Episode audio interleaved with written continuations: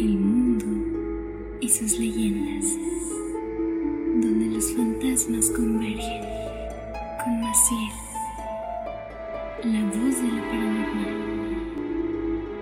Temporada 3, capítulo 1, el día de San Valentín.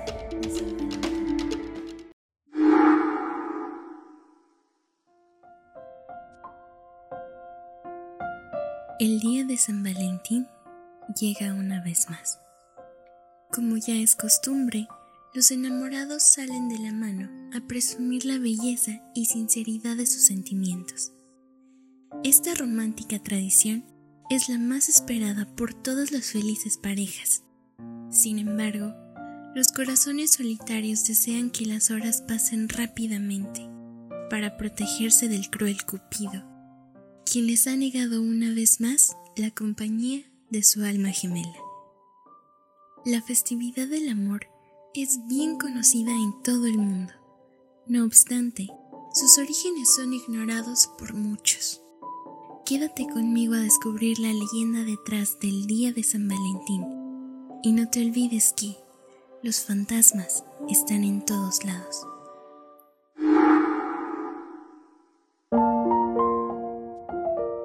El origen de esta tradición se remonta época en la que el cristianismo se extendía con alarmante velocidad por el imperio romano. Por esos días, el emperador Claudio II decidió prohibir la celebración de matrimonios a los jóvenes soldados, pues creía que, siendo solteros, estaban en mejores condiciones físicas y emocionales para luchar en el campo de batalla. Pero San Valentín, sacerdote cristiano, defensor del matrimonio, pensó que la ley era injusta y desafió al emperador casando a las parejas en ceremonias secretas. Su fama como protector de los enamorados fue extendiéndose por Roma rápidamente, hasta que un día sus hazañas llegaron a oídos del emperador, quien le encerró en una prisión hasta el día de su ejecución. Según la leyenda, San Valentín se enamoró de la hija ciega del carcelero, llamada Julia. Durante el tiempo que el sacerdote estuvo en prisión, un milagro hizo que Julia recuperara la vista. El amor entre estos dos no duró mucho, y al momento de su muerte, el sacerdote le dejó a Julia una carta de despedida con la firma de Tu Valentín.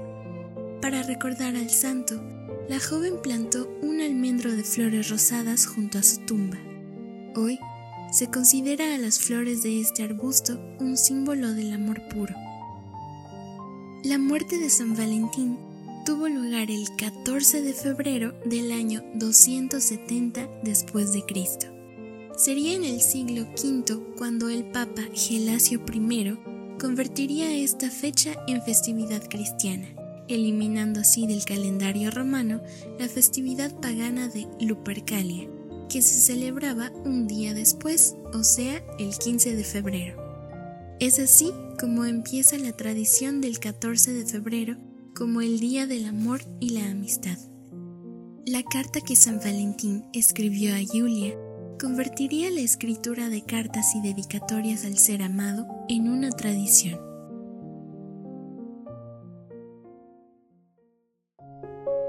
14 siglos después, en 1848, la empresaria americana Esther Allen Howland aprovechó esta fecha para vender las primeras tarjetas postales de enamorados. Esther tuvo el acierto de llamarlas Valentinas. Fueron los primeros pasos de una industria multimillonaria que llega hasta nuestros días en forma de bombones, peluches, joyas y sobre todo rosas.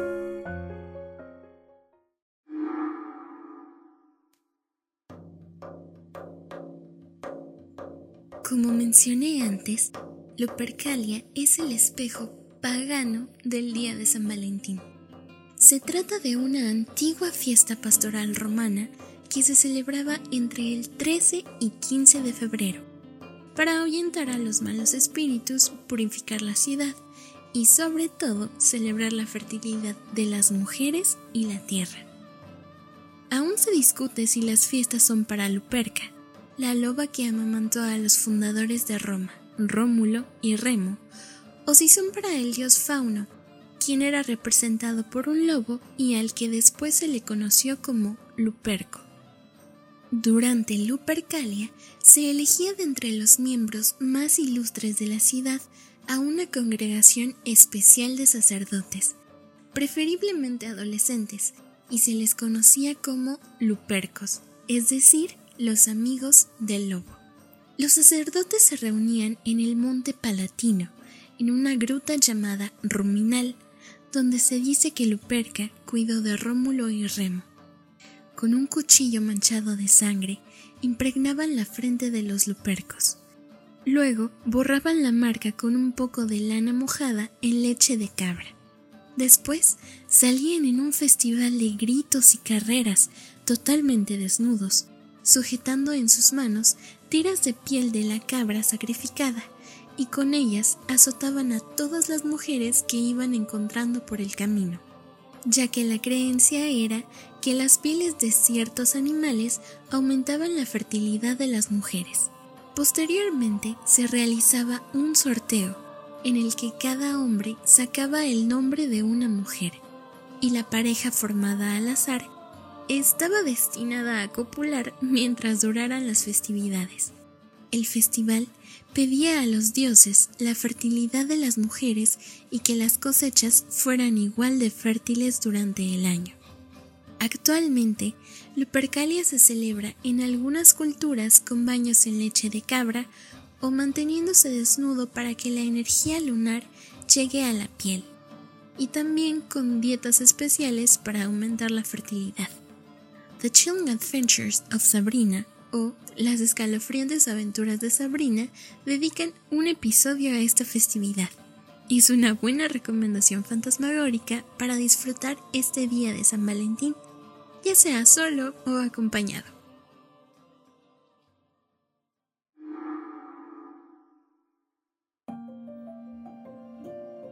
Sin duda, otro personaje valentino que no puedo dejar de mencionar es Cupido, el hijo de los dioses Venus y Marte. El nombre que le dieron los griegos fue Eros, el dios del amor y el deseo.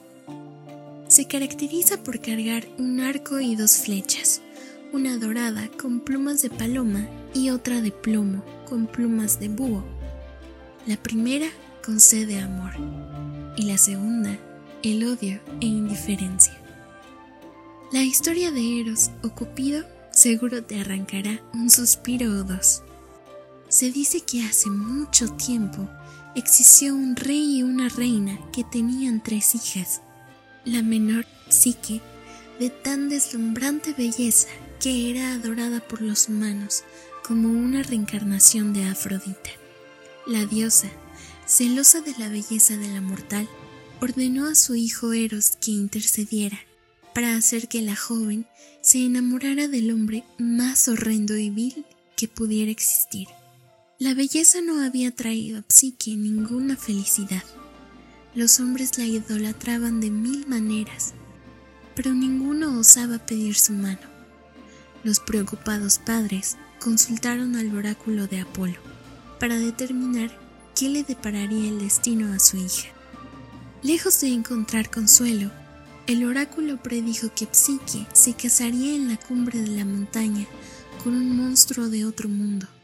Psique aceptó amargamente su destino, y obedeciendo al oráculo, sus padres la llevaron hasta la cima de la montaña, seguidos por una larga procesión, donde la abandonaron en llanto para enfrentar una muerte segura.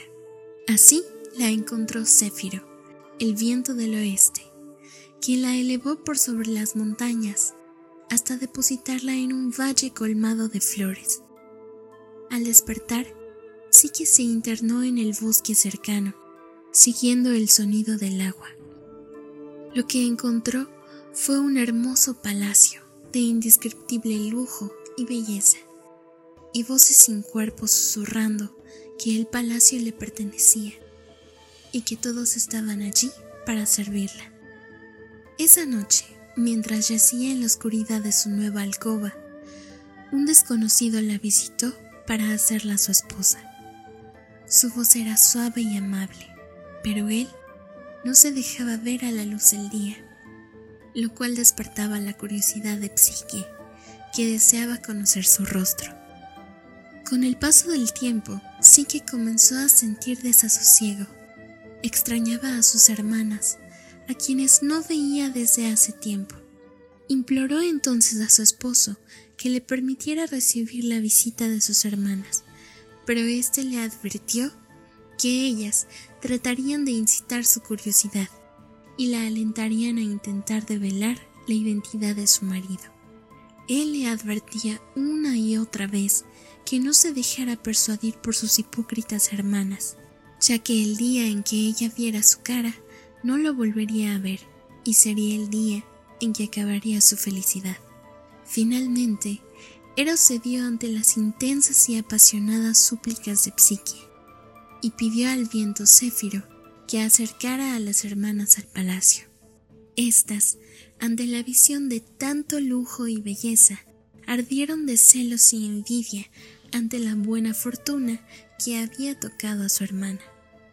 Se fueron del palacio planeando cómo castigarla, y a su regreso la convencieron de que su marido era una enorme y monstruosa serpiente que esperaba al acecho para devorarla. Le sugirieron un detallado plan de acción que se basaba en esperar que el sueño venciera a su marido para luego acercarse a él con un puñal y cortar su cabeza de serpiente. Esa misma noche, Psique esperó a que su marido se durmiera y encendió una lámpara para observarlo. A quien vio fue al más hermoso de los dioses, el mismísimo Eros. El cuchillo cayó de sus manos, y mientras observaba extasiada esa imagen gloriosa, una gota de aceite proveniente de la lámpara cayó en el hombro de Eros. Este despertó y librándose del abrazo y los lamentos de Psique, expresó su decepción por la traición de su amor. Le contó que él mismo desobedeció las órdenes de su propia madre al enamorarse de ella, pero que ya todo estaba arruinado. Y así desplegó sus alas y se fue. Psique comenzó una búsqueda desesperada por encontrar a Eros, la cual la llevaría al templo de Afrodita. La diosa del amor, llena de ira y deseos de venganza, rasgó las vestiduras de Psique y le encomendó tareas imposibles Psique recibió ayuda de distintos dioses y fuerzas de la naturaleza.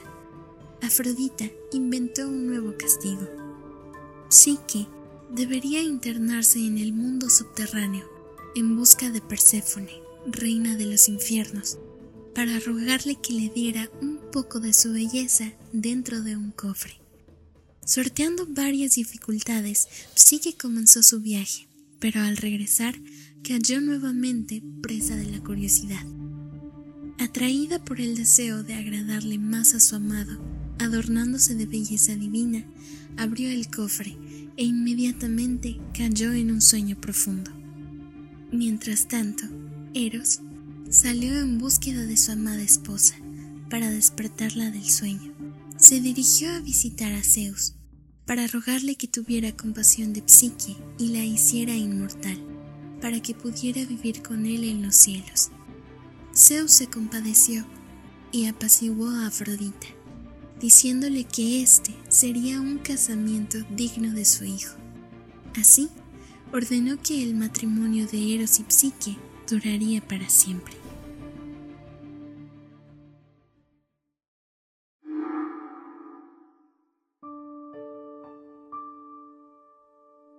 Hay una fibra color carmín atada a nuestro dedo meñique, a veces enredadiza, raramente ordenada, muy juguetona, pues estira y cede según su voluntad.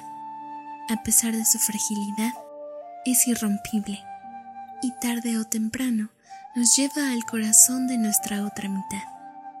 ¿Sabes de qué se trata? Estoy hablando del hilo rojo del destino una leyenda oriental, la cual afirma que aquellos unidos por el hilo rojo están destinados a convertirse en almas gemelas y vivirán una historia inolvidable. El hilo rojo puede enredarse, estirarse, tensarse o desgastarse, pero nunca romperse. ¿Pero por qué en el dedo meñique? Todo tiene que ver con la sangre. La arteria cubital conecta nuestro corazón con el dedo meñique y según la leyenda, esa vena o hilo rojo se extendería por el mundo hasta unirse a la arteria y llegar al corazón de otra persona.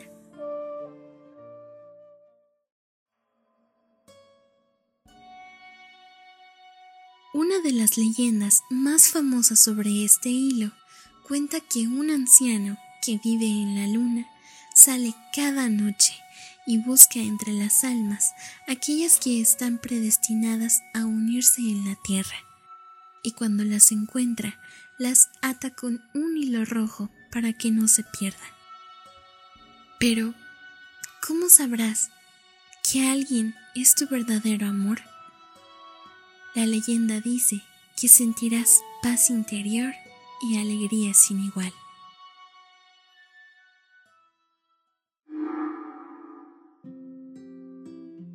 Las historias de amores inconclusos las dejaré para otro episodio.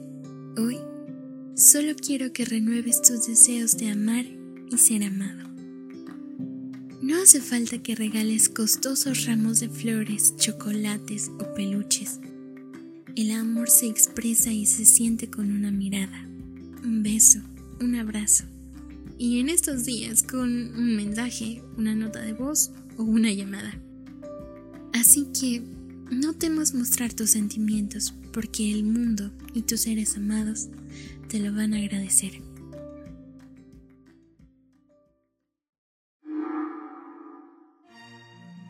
Gracias por acompañarme en el inicio de esta tercera temporada. Espero que no vuelvan a pasar meses para el siguiente episodio. Pero a ti, que te quedaste conmigo a pesar de mi ausencia, y a ti, que acabas de llegar, Muchas gracias por prestarme tus oídos. Prometo que más de una leyenda te robará el aliento o el corazón. No te olvides de seguirme en Facebook, Instagram o YouTube. Me encuentras como El Mundo y sus leyendas. También estoy en TikTok como masi.leyendas. Date una vuelta por ahí para que no te pierdas ninguna recomendación fantasmagórica. También espera la versión de este capítulo y de todos los demás en francés, inglés, italiano y portugués.